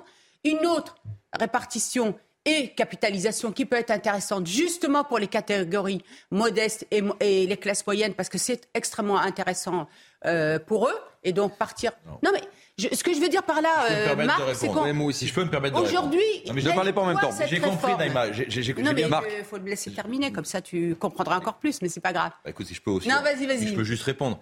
Je veux juste répondre. Je crois, je crois que déjà, pour commencer, la concession du 65-64 ans qu'a fait le gouvernement était déjà une concession incompréhensible de mon point de vue. Aujourd'hui, les Français, entre guillemets, j'allais dire normaux, ils partent à la retraite en moyenne à 63 ans et demi. Donc, que- donc, donc, se focaliser sur l'âge aujourd'hui est une très grave erreur. Si on parle de l'âge, on pourrait peut-être aussi parler des régimes spéciaux, qui eux coûtent 80 milliards, dont 40 milliards de déficit, puisque parlons un peu chiffres si on veut faire des économies. On a quand même aujourd'hui euh, les, les 20 régimes spéciaux euh, Ça y est, que ils nous ont avons. été que nous- supprimés. Ça y est, ils ont été votés, supprimés. non, non, non. ils ont- ils- non, Aujourd'hui, on part à la retraite en moyenne à 55 ans à la RATP, on part en moyenne en- euh, à 57 ans à la fonction publique, basé sur les six derniers mois. Et je pense que ça aussi, on n'en parle pas assez. Dans le privé, pardonnez-moi, la France qui travaille dur, eh ben, c'est la moyenne des 25 dernières années. Donc quand on part à la retraite, on perd du revenu. Dans la, dans la fonction publique et dans les régimes spéciaux, c'est les six derniers mois. Donc on continue à avoir son dernier salaire. salaire. Deuxième chose, deuxième chose, si je peux juste finir, la retraite, elle coûte aujourd'hui en France 145 milliards de plus qu'il y a 20 ans. On a le record en Europe du coût en PIB. Ça coûte 14% du PIB quand ça en coûte 10 ailleurs. Pourquoi? Parce qu'on ne travaille pas suffisamment, on ne cotise pas suffisamment et on veut partir à la retraite, pardonnez-moi, trop tôt. Je pense que l'erreur fondamentale du gouvernement, ça a été d'accrocher un âge. Je pense que si on avait décorrélé, décorrélé l'âge, ça aurait été beaucoup Ah. ben, je suis plus d'accord. acceptable. Parce que si on avait eu Si un compte de jours travaillés dans sa vie, Naïma, Naïma, Marc, on reprend. Naïma, Marc, on reprend Non, les débats, mais priorité, priorité au direct, puisque on, on va vous faire vivre tout ce qui se passe aujourd'hui sur CNews, et on, on va euh, retrouver un de nos envoyés spéciaux, euh, Augustin euh, Donadieu, qui est en tête du cortège, qui part tout juste au moment où je vous parle. Vous pouvez le voir sur ces images. Augustin Donadieu, on vous retrouve en direct. Oui, effectivement, un cortège qui débute tout juste à l'instant, il y a quelques secondes, un cortège qui devait euh, quitter la place de la République à 13h, alors qui a pris euh, un petit peu de, de, retard le temps que tous ces syndicalistes et ces manifestants se rassemblent derrière leur, leur bannière. Le cortège va rejoindre euh, la place de la Nation, un peu plus de 3 km de marche prévue, arrivée prévue à 19h pour cette quatrième journée de mobilisation. Alors 10 000 policiers sont mobilisés, 4 500 rien qu'à Paris, c'est 500 de plus que euh, mardi dernier lors de la troisième journée de, mobilisation. Alors on a parlé avec des manifestants juste avant ce direct. Ils sont plus déterminés que jamais euh, face au gouvernement qui semble ne pas vouloir abandonner cette réforme comme le réclament les, manifestants. Et selon eux, un durcissement de cette mobilisation euh, est souhaitable. Alors quelle sera l'ampleur de cette mobilisation? Y aura-t-il une montée des tensions par rapport à mardi dernier? Nous le verrons en suivant ce cortège toute l'après-midi. On va vous évidemment vous le faire vivre sur CNews. Parce que justement aujourd'hui, on, veut que tu fais 43. Merci beaucoup et on va retrouver tout au long de cet après-midi, cher Augustin Donadieu. Oui, vous vouliez prendre la parole, oui, Neymar. Vous vouliez répondre à Marc. Oui, reprendre euh, ce que vient de dire Marc. En fait, je crois que le gouvernement s'est focalisé sur les 64 ans. Il aurait dû tout simplement sur les 43 annuités à faire donc d'une carrière euh, complète. Parce qu'aujourd'hui, quelqu'un qui a commencé à 16 ans, 17 ans, fait 43 ans, il part à la retraite. Mais euh, le problème, c'est qu'on lui demande de faire une année de plus. Donc c'est injuste. Ils vous disent, les 43, si chacun de nous doit faire 43 années, c'est juste. plus juste. Plus juste que, de, que, que, du coup ne pas tenir compte de, du, du, fait d'avoir travaillé avant 20 ans, 21 ans, ils se sont retrouvés à faire un an de, plus ou même 6 mois. Même 6 mois, c'est 6 mois de trop pour ceux qui ont euh, travaillé avant. C'est ça. La, la réalité, c'est que qu'on le veuille ou non, aujourd'hui, la retraite, elle coûte 145 milliards de plus que ce qu'elle devrait coûter. Et pourquoi elle coûte 145 milliards? C'est parce que les Français ne travaillent pas assez.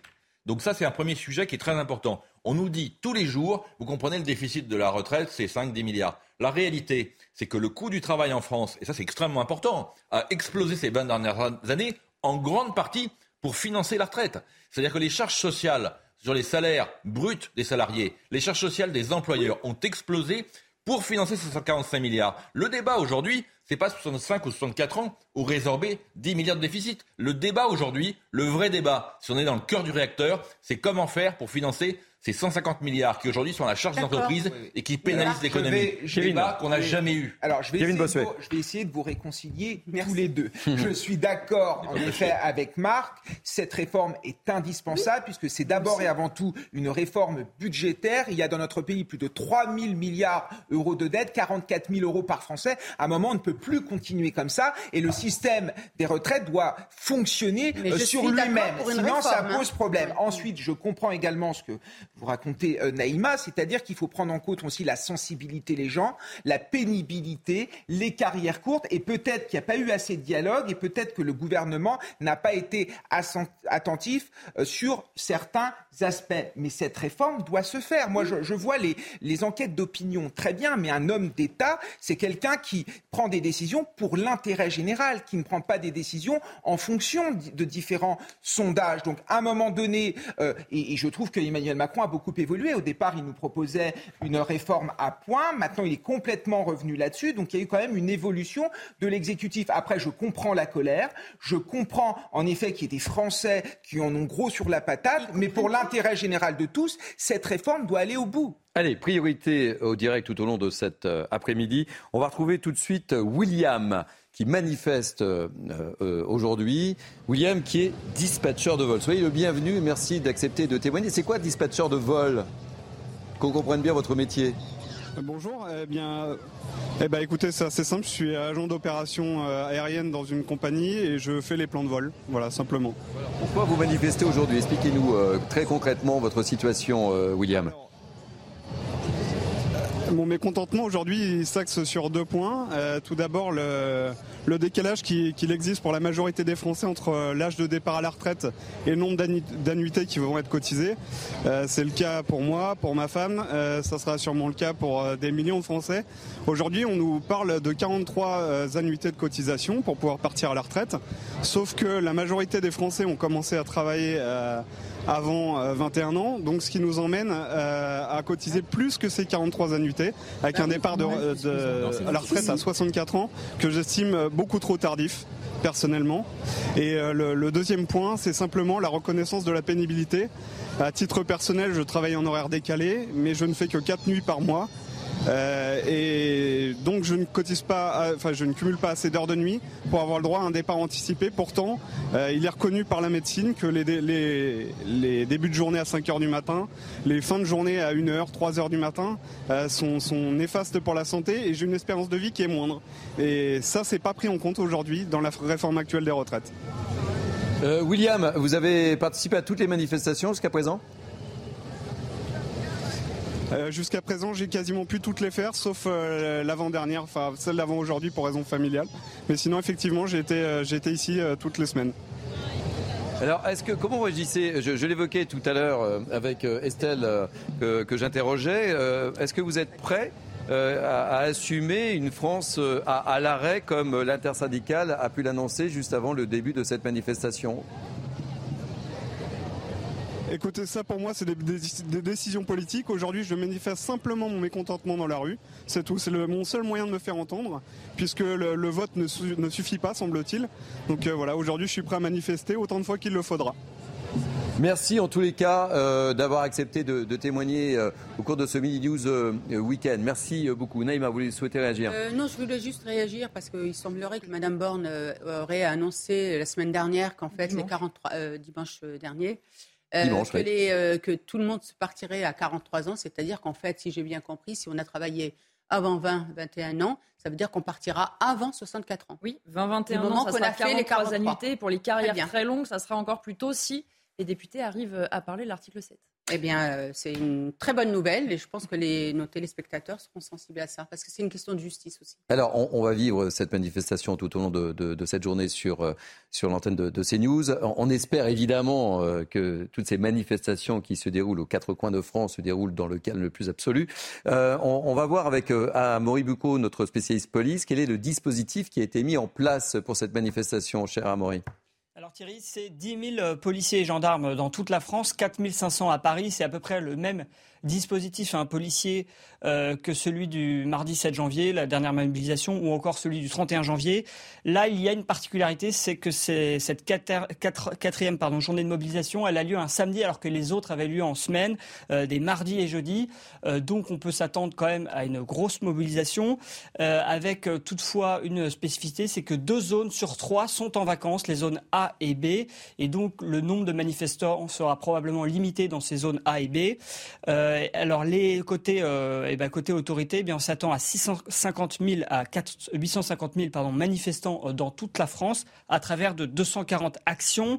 le plus gros cortège eh bien, sera le cortège parisien avec 90 000 à 120 000 manifestants attendus. Donc à Paris, on l'a vu, hein, le cortège part à 13 h de la place de la République pour arriver à Nation à 19 h Et puis selon nos informations, un cortège bis a été prévu au cas où le principal cortège, le, la principale trajectoire serait saturée. Euh, le but, hein, c'est d'éviter bien sûr euh, les débordements.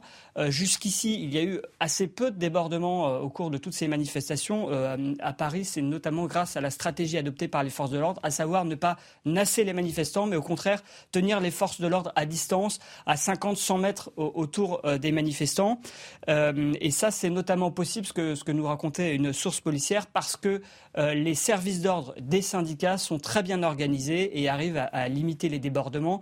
Je rappelle que plusieurs fois, hein, les, autorités ont, prévu la présence euh, d'éléments d'ultra-gauche qui pourraient perturber les cortèges, mais jusqu'ici, euh, les, débordements ont plutôt bien été euh, contenus. Merci beaucoup, euh, Amaury. On, vous garde avec, euh, avec nous tout au long de, de cet après-midi. Je le disais, et je vous poserai la question, Elodie, euh, juste avant cette manifestation, il y a une prise de parole intersyndicale. Je propose d'entendre un certain nombre de, de, responsables syndicaux, et puis je vous demanderai votre analyse, puisque c'est une première quand même, hein, une, une attente et un accord comme ça entre plusieurs cellules syndicales.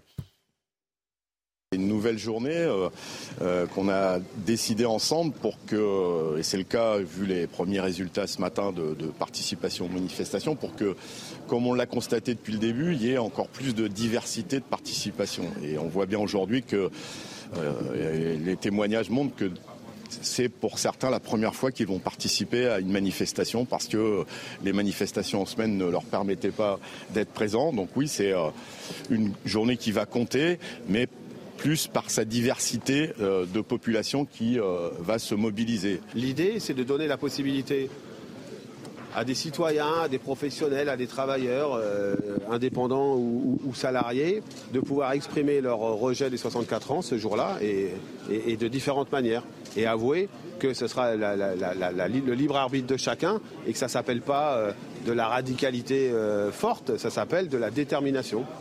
Alors Elodie, une telle unité, il y a longtemps, hein, il faut remonter à très longtemps pour qu'il y ait une telle unité oui, syndicale. oui, parce que d'habitude, la CFDT est plutôt prompte à ah négocier euh, avec le gouvernement, mais Laurent Berger l'avait dit euh, assez tôt, s'il y a une mesure d'âge, son syndicat il sera euh, opposé. Alors ça a forcément beaucoup d'avantages pour eux. On le voit, les mobilisations, il y a un front uni des syndicats, ça aide pour qu'il y ait plus de monde. Et Amaury aussi le disait à l'instant, quand on a les services d'ordre des syndicats qui sont très organisés, en général, on ne va ne présager de rien, ça évite les débordements, puisque évidemment leurs services d'ordre sont aussi euh, très habitués à ce genre de manifestation. C'est forcément une moins bonne nouvelle pour le gouvernement qui non seulement n'a pas de syndicat du tout de son côté euh, cette fois-ci, et surtout qui se retrouve face à des mobilisations de plus grande ampleur. Écoutez, on va marquer une pause. Euh, vous restez avec nous, évidemment. Et j'aimerais vous faire agir aussi sur cette, cette annonce, hein, puisqu'ils ont décidé tout simplement de mettre la France à l'arrêt, puisque c'est le secrétaire général de Frédéric Souillot de mmh. France Ouvrière qui l'a annoncé, la France à l'arrêt à partir de cette marche. J'aimerais également vous entendre et euh, écouter votre analyse sur cette euh, décision. Page spéciale, euh, la France en grève aujourd'hui. C'est à vivre sur CNews. À tout de suite. Enfin, pas en grève, mais en manifestation, Et bienvenue, c'est News Weekend, un News Weekend spécial, 100% consacré à ces différentes manifestations qui se déroulent un peu partout aux quatre coins de France et notamment à Paris. On va les vivre tout au long de cette journée sur CNews, mais tout de suite un, un un point info avec Michael Dos Santos. Le corps retrouvé dans une forêt du Finistère est celui d'Elena Clouillot. Le procureur de la République de Brest l'a confirmé il y a quelques heures lors d'une conférence de presse. La jeune infirmière avait disparu dimanche dernier après une soirée en boîte de nuit. Le principal suspect est décédé après une double tentative de suicide. Le dernier des six rescapés du massacre d'Oradour-sur-Glane est décédé. Robert Ebra est mort ce matin à l'âge de 97 ans. Le 10 juin 1944, 643 personnes, dont un nourrisson d'une semaine, ont été tuées dans ce village du Limousin. Il s'agit de l'un des pire massacre perpétré par les nazis pendant la Seconde Guerre mondiale. Et puis le Chili frappé par de violents incendies. Depuis le 1er février, des feux alimentés par la sécheresse et la canicule sont devenus incontrôlables. 24 personnes ont déjà perdu la vie. 373 000 hectares sont déjà partis en fumée. Il s'agit des incendies les plus importants depuis 2017. Merci beaucoup, Michael Dos Santos. Avec euh, moi pour nous faire vivre cette journée de manifestation, Naïm Fadel, Kevin Bossuet, Marc Varnaud et Elodie Huchard. Alors, la manifestation à Paris est partie depuis une demi-heure, place de la République. On va faire un point tout de suite avec l'un de nos envoyés spéciaux, Augustin Donadieu. Comment les choses se passent, Augustin? Eh bien, écoutez, ici, euh, tout se passe plutôt bien. Le cortège vient de passer euh, devant la salle du Bataclan, direction la place de la Nation. Vous voyez actuellement à l'image, eh bien, tous les leaders syndicaux qui font bloc, eh bien, ici en tête euh, de cortège avec tous leurs syndicalisés, les retraités et les enfants derrière eux. Une grande majorité, eh bien, de manifestants pacifistes avec un cortège relativement similaire aux trois dernières journées de mobilisation, toujours avec une majorité, évidemment, de personnes pacifistes qui viennent montrer leur mécontentement face à cette réforme. Et puis, l'avant du cortège, il faut bien le signaler, une centaine d'éléments euh, radicaux euh, cagoulés pour la, pour la plupart avec des, chants antifascistes et, contre le euh, gouvernement. Alors vous l'imaginez tout au long de, de ce parcours que va emprunter le, cortège, eh bien les restaurateurs, les banques, les fast-foods se sont barricadés, comme vous allez le voir sur les images de Charles Pousseau, cette, cette banque, pour ne pas la citer, qui s'est barricadée et, et, des clients qui continuent de venir bien retirer de, de l'argent. Alors les casseurs ne se sont pour le moment pas intéressés à ce type euh, de cible, mais évidemment, les services de sécurité des syndicats restent tous euh, très vigilants puisque la semaine euh, en début de semaine, pardon, mardi dernier, ça a été le cas. À quelques moments, eh bien, le cortège était arrêté net par cette nébuleuse, ces, ces éléments radicaux en tête de cortège qui ont arrêté tout le monde pour attaquer justement ces symboles du, du capitalisme sur le. Mais pour, pour le moment, rien à signaler. Le cortège, vous voyez, poursuit eh bien, son parcours en direction de la place de la Nation, arrivée prévue à 19h. Merci, cher Augustin. Je rappelle que vous êtes accompagné par Charles Pousseau. Et on vous retrouvera tout au long de cette après-midi, évidemment. Alors je le disais, Elodie Huchard, euh, il y a eu une réunion euh, à la Bourse du Travail intersyndicale où effectivement euh, la France a l'arrêt à partir du 7 mars. C'est Frédéric Souillot, le secrétaire général de Force ouvrière, qui l'a annoncé. C'est une façon de, mettre la pression sur le, sur le gouvernement là. Hein. Oui, c'est euh, déjà Philippe Martinez qui le disait la semaine dernière. Si le gouvernement ne nous entend pas, on aura des mobilisations plus dures, donc euh, des grèves reconductibles et une volonté euh, de blocage. Alors d'un côté, on avait un sondage qui nous disait que 60% des Français étaient pour le blocage, mais d'expérience, les Français sont souvent pour le blocage avant et beaucoup moins quand il est en cours.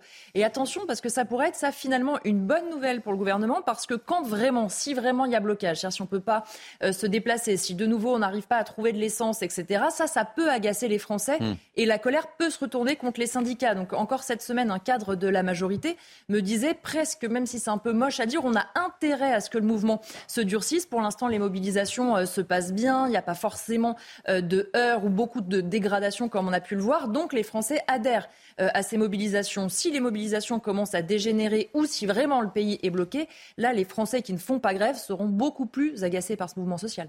Allez, on va retrouver tout de suite euh, l'une de nos envoyées spéciales, euh, Kinson, qui a vécu justement cette réunion de l'intersyndicale. Sur la même lignée, l'intersyndicale est prête à durcir le mouvement. L'objectif d'aujourd'hui est de montrer la diversité de la mobilisation et non pas de bloquer le pays. C'est la première fois depuis le début du mouvement que des manifestations euh, sont organisées un samedi. L'occasion pour un certain nombre de salariés qui ne peuvent pas manifester la semaine de le faire aujourd'hui. Et l'intersyndicale va encore plus loin. Si le gouvernement et les parlementaires restent euh, sourds à la contestation euh, populaire, ils comptent frapper très fort le 7 mars prochain. Je vous propose de les L'intersyndicale appellerait les travailleurs et les travailleuses, les jeunes et les retraités à durcir le mouvement en mettant la France à l'arrêt dans tous les secteurs le 7 mars prochain. Et oui, on appelle à ce que la journée du 7, on puisse avoir des modes d'expression extrêmement divers qui vont de la manifestation à d'autres rassemblements dans les endroits, y compris. Moi, je, suis assez partisan que dans beaucoup d'endroits, on puisse se réunir même à 25 ou 30 devant la mairie de son village, si c'est ça qu'on peut faire le 7. En amont, une autre journée d'action interprofessionnelle est prévue jeudi prochain. Les leaders des organisations syndicales comptent d'ailleurs se rendre à Albi pour montrer l'ancrage fort de ce mouvement au-delà de la région euh, parisienne. La mobilisation était d'ailleurs très forte hein, le 31 janvier. Ils étaient près de 15 000 manifestants. Et Elodie, vous vouliez apporter une, précision justement sur euh, cette menace autour du, 7 mars. Oui, parce que la question tout simplement du pouvoir d'achat, la raison aussi pour laquelle on a une manifestation un samedi, c'est parce que les syndicats estiment que ça évite aux grévistes de perdre une journée de salaire. Si on est sur une grève reconductible hmm. et un blocage sur plusieurs jours, il y a vraiment la question pour les salariés qui se pose du pouvoir d'achat. Quand on voit là, certains ont déjà perdu 3-4 jours de salaire, euh, s'ils doivent perdre, je ne sais pas, si, c'est reconductible une semaine, deux semaines, euh, ça c'est aussi un vrai argument qui va rentrer dans la balance. Oui, euh, Ça, c'est très vrai parce que moi, je le vois chez les enseignants. Mm. Mardi, il y a eu moins mm. d'enseignants qui se sont mobilisés parce qu'une journée de travail en moins, c'est environ 120, 130 euros. Donc, forcément, ça commence à faire beaucoup pour les professeurs. Et c'est vrai que le, le, mouvement risque progressivement de s'atténuer à cause de la question du pouvoir d'achat. Marc Varno. Oui, je crois que, je crois que la, faiblesse du, euh, des, syndicats, et d'essayer d'y remédier, c'est comme ils représentent, pardonnez-moi, mais quasiment personne en France, 8%, hein, des, 8 des Français, principalement dans les grandes entreprises étatisées dans la fonction publique. C'est très compliqué, et j'en connais beaucoup, pour des gens, entre guillemets, qui travaillent dans le secteur privé, de s'identifier, de suivre la CGT ou la CFDT, qui pour eux symbolise tout ce qui leur pourrit la vie dix fois par an en lançant des grèves dans les transports et ailleurs. Donc le tour de force des syndicats, ça va être d'essayer de réussir à entraîner des gens qui, pour parler clair, ne les aiment pas, mais partagent euh, effectivement la volonté de, contester cette loi de la retraite à 64 ans. Non, mais je, je, pense quand même que là, on est dans une donne qui est très différente, puisque la CFDT est dans cette unité. Donc c'est ça qui est intéressant. Ensuite, il ne faut pas oublier que ce, cette manifestation, elle cristallise aussi toutes les rancœurs contre le gouvernement, et notamment tout ce qui est lié à l'inflation. Euh, aujourd'hui, euh, le panier, j'allais dire de la ménagère, mais je crois qu'on dit plus ça comme ça, c'est entre 18 et 30% C'est énorme. Certains denrées avoisinent les 100 d'augmentation. Donc c'est énorme. Et aujourd'hui, je pense aussi qu'il y a cette question aussi de l'inflation et du coût de l'énergie. Alors justement, face à, ce gouvernement inflexible, déterminé à faire passer sa réforme coûte que coûte, certains syndicats ne voient d'autres solutions. Effectivement, on en parlait il y a quelques instants, que de durcir le mouvement. On en parle avec Elisa Lukavski la CGT cheminot, une SAF ferroviaire, Sudrail et la CFDT cheminot qui ont publié hier un communiqué, un appel unitaire de ces quatre syndicats, euh, non seulement à continuer la mobilisation, mais en plus de ça, à la euh, durcir. Prochaine journée de grève pour eux, ça sera le jeudi 16 février. Ils appellent les cheminots de la SNCF et des entreprises de la branche ferroviaire à y participer massivement. Leurs objectifs, amplifier la mobilisation et préparer les suites pour faire tomber cette réforme. Ce sont leurs mots et cela pourrait passer par des grèves reconductibles. Laurent Brun, le secrétaire général de la CGT cheminot, ne l'exclut pas. Quand on parle de grève reconductible, c'est la, grève par, par reconductible par période de 24 heures. Donc tous les jours, les grévistes décident de reconduire jusqu'au lendemain. Mais quand on dit on le met en débat, c'est-à-dire qu'on va le discuter avec les collègues. Et ce sont de toute façon les salariés qui décident à la fin de savoir qu'est-ce qu'ils veulent comme forme de lutte. Le gouvernement est dans un rapport de force. Et donc, dans ce rapport de force, tant que personne ne le contraint à faire autre chose, il va imposer sa réforme. La mobilisation contre la réforme des retraites qui pourrait donc prendre un nouveau tournant euh, à partir du 7 mars et se durcir avec une grève totale, voire même un blocage du pays. C'est ce qui est en tout cas envisagé. Bon, durcissement, durcissement et durcissement. Euh, Marc Farneau, est-ce que c'est là Durcissement et, aujourd'hui pour une loi euh, qui ne sert à rien, puisque les Français prennent leur retraite à 63 ans et demi. Le fond du problème de financement de la retraite n'est pas abordé et que de toute façon, on sera obligé, quand le veuille ou non, de faire d'autres réformes beaucoup plus fortes. Moi, je, je, ne comprends plus du tout le fonctionnement politique de ce pays. C'est-à-dire qu'on a un gouvernement qui veut imposer une, loi retraite, qu'il a revue à la baisse pour la rendre entre guillemets digeste, qui ne change plus rien, qui ne sert quasiment à rien. Et on a des syndicats qui trouvent l'occasion rêvée, et qui n'ont pas eu depuis longtemps, d'aller créer une, unité et essayer d'être un, un moteur d'une contestation contre finalement, comme l'a dit Naïma, tous les problèmes des Français, et ce n'est pas la retraite aujourd'hui, c'est aussi et surtout le pouvoir d'achat, le prix de l'essence, etc., etc. Donc on se retrouve finalement, dans un, comme pour la loi travail à l'époque, avec une loi qui va rien changer, qui cristallise la contestation politique et syndicale, tout ça pour ça, tout ça pour rien. Kevin. Oui, là, les syndicats sont en train de gagner la bataille de l'opinion mmh. publique. Le problème, c'est que si le mouvement se durcit, je ne suis pas certain que l'opinion publique continue à soutenir les syndicats quand les raffineries vont être bloquées, quand les transports en commun vont être bloqués, quand on va avoir des difficultés pour se rendre sur son lieu de travail. Mais forcément, ça va commencer à poser question. Je l'ai vu lors de la première réforme des retraites, la fameuse réforme à point. Il y a eu beaucoup, beaucoup de grèves, des transports en commun bloqués. Des gens qui étaient plutôt contre cette réforme se sont retournés en partie contre les syndicats parce qu'ils ne supportent pas qu'on remette en cause la liberté de circuler ou la liberté d'aller travailler. En outre, ce qui va se poser comme question, c'est cette unité syndicale, parce qu'à partir du moment où il va y avoir un durcissement de la grève, il est bien évident qu'il y a beaucoup de membres de la, de la CFDT qui vont prendre leur distance vis-à-vis de Force ouvrière ou vis-à-vis de la CGT. Et c'est là où le gouvernement a une carte à jouer. Sa carte, c'est la division euh, des syndicats et c'est euh, finalement l'outrance euh, de certains syndicalistes qui vont horripiler, les, qui va horripiler les Français. si, je peux me permettre, je crois que la carte à jouer du gouvernement est la seule carte c'est de faire des vraies réformes ou de ne pas en faire. Parce qu'en réalité, on se rend compte que des demi-réformes ou des réformes discountées comme celles qu'on nous présente aujourd'hui pour la retraite, eh ben, finalement, elles cristallisent autant de contestations que des vraies réformes, peut-être plus dures, mais qui correspondent aux vrais problèmes. Moi, ce qui m'afflige dans ce pays, c'est qu'on ne fait jamais les réformes qu'il faut. C'est pour ça que la France est dans un tel, un tel état de déconfiture, c'est que la France est un pays qu'on ne réforme jamais, ou alors à la marge. Ça ne sert à rien. Élodie Huchard. Oui, en plus, les syndicats, là, ont un peu l'occasion rêvée surtout de se refaire une santé, parce qu'on le disait tout à l'heure, enfin un front uni, et surtout, on a eu différents mouvements à la SNCF ou chez les médecins, où les mouvements ont totalement échappé aux syndicats classiques. Et donc, on commençait à parler de l'effondrement des corps intermédiaires. Donc là, ils sont quand même contents de montrer qu'ils sont euh, unis. Mais effectivement, plus ça va aller en se durcissant, plus certains risquent de dire attention, parce que nous, on n'est pas forcément euh, partant euh, pour ça. Et puis, quand ils disent il faut que le gouvernement plie, le gouvernement ne va sans doute pas plier. Emmanuel Macron fait de cette réforme une vraie question centrale. Le texte, il se déroule, alors tant bien que mal, certes, à l'Assemblée. Il va partir au Sénat. La rue contre l'Assemblée nationale, c'est quand même pas comme ça, en théorie, que fonctionne la démocratie. Alors, ce qui est important aussi, j'ai la liste sous les yeux, c'est, je, le disais tout à l'heure en commençant cette émission, c'est qu'il y a 240 manifestations dans les grandes villes, mais dans plein de petites villes. Hein. Je, je vois, il y, a, il y, a, des villes moyennes, il y a, il y a comme Carré en Bretagne, Cholet, etc. Ça va être un, un point d'indication important pour le gouvernement, là, ces 240 manifestations. Oui, et c'est euh, quelque chose qui rappelle en fait le fonctionnement des Gilets jaunes, c'est-à-dire des cortèges peut-être moins importants à Paris, et pour cause, parce qu'ils sont plus nombreux dans toutes les villes, notamment celles que vous venez euh, de citer. Et c'est vrai que ça, le gouvernement, ça l'interrogeait parce qu'il se disait finalement, c'est le même fonctionnement que les Gilets jaunes, des petits cortèges, parfois des tout petits cortèges dans des petites communes, mais qui ont le mérite euh, d'exister. Et forcément, ça appelle aussi à la vigilance euh, des forces de l'ordre et des renseignements territoriaux parce qu'il y a beaucoup plus aussi de cortèges euh, à sécuriser. Allez, on va retrouver tout de suite priorité au direct, les amis. Valérie Labonne et, Dorine Jarnias. Valérie Labonne, vous êtes au cœur du cortège. Quel est le profil euh, des manifestants qui vous entourent, euh, Valérie? Racontez-nous un petit peu ce qui se passe. Oui, bonjour. Là, actuellement, je me trouve euh, encore euh, place euh, de la République. Comme vous l'avez dit, le, cortège a, déjà commencé son chemin vers Bastille, mais c'est vrai que la place de la République est encore noire de monde. Les gens commencent à arriver petit à petit. Ils discutent entre eux, ils se retrouvent entre groupes, et, c'est vrai qu'on a une population assez variée.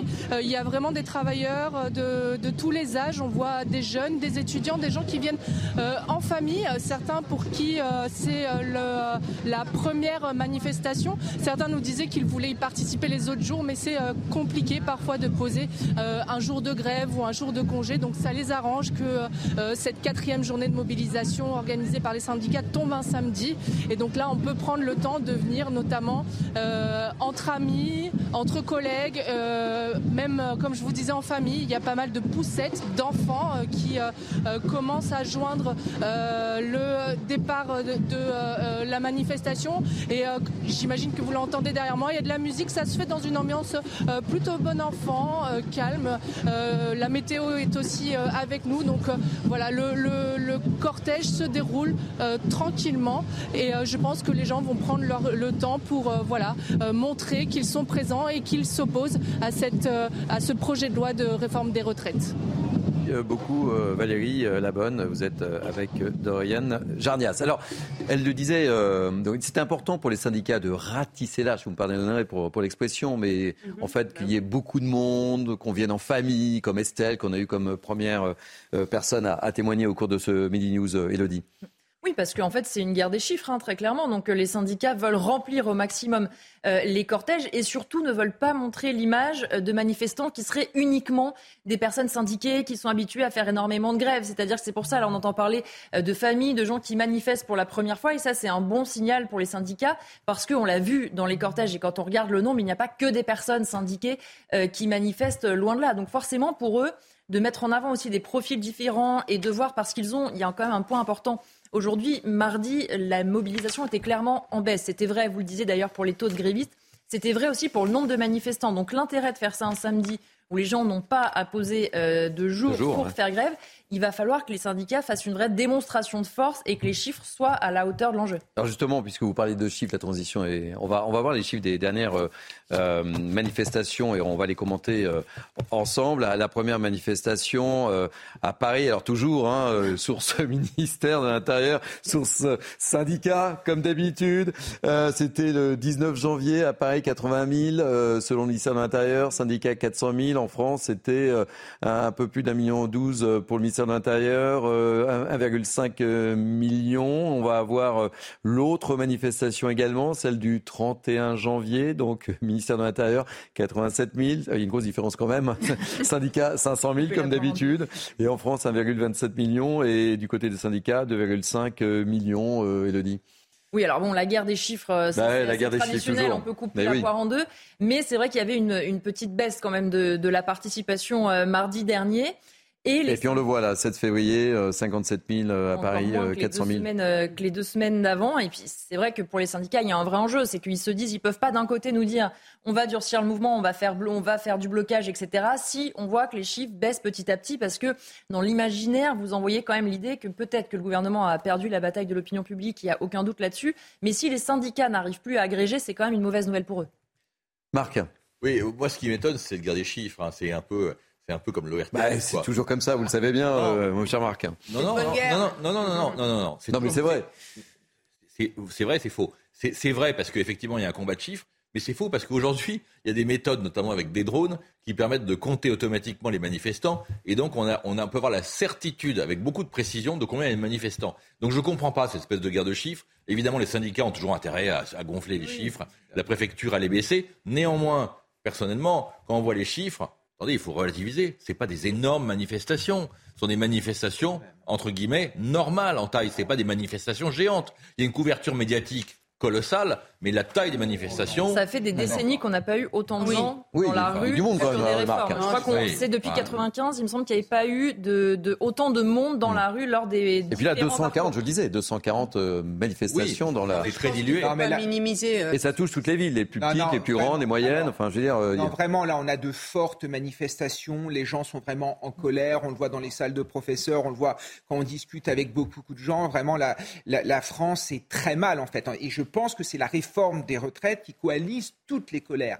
Après, ce qui est important, c'est de voir ce qui va se passer au sein de l'Assemblée nationale, parce que ça reste l'Assemblée nationale qui va avoir euh, le euh, dernier mot. Mais je crois qu'il ne faut pas mépriser non plus les gens qui manifestent. Parfois, ils y vont parce qu'il y a une véritable souffrance. Parfois, il y a une, véritable incompréhension. Il y a des gens qui ont travaillé toute leur vie. Ils ont l'impression que la dignité qu'ils n'ont pas eue au moment euh, du travail, ils ne l'auront pas également au moment de la retraite. Je crois qu'il faut être à l'écoute parce que ce pays est en train d'exploser. Et si on n'écoute pas assez la population, il va, pour le coup, vraiment exploser et partir dans une violence assez euh, folle. Non, mais c'est révélateur aussi du mal-être aujourd'hui et de la fracture que subit aussi notre pays. Il y a un problème aussi de, de cohésion euh, nationale, il y a, qui euh, aussi fracture les relations humaines, etc. Et aujourd'hui, effectivement, ce mal-être, il se, il se manifeste ainsi, mais il faut savoir aussi, c'est qu'il y a des gens qui manifestent, mais il y a d'autres gens qui ne manifestent pas, mais qui soutiennent. Donc pour moi, c'est quelque chose d'important ce qui se passe aujourd'hui. Il y aura un avant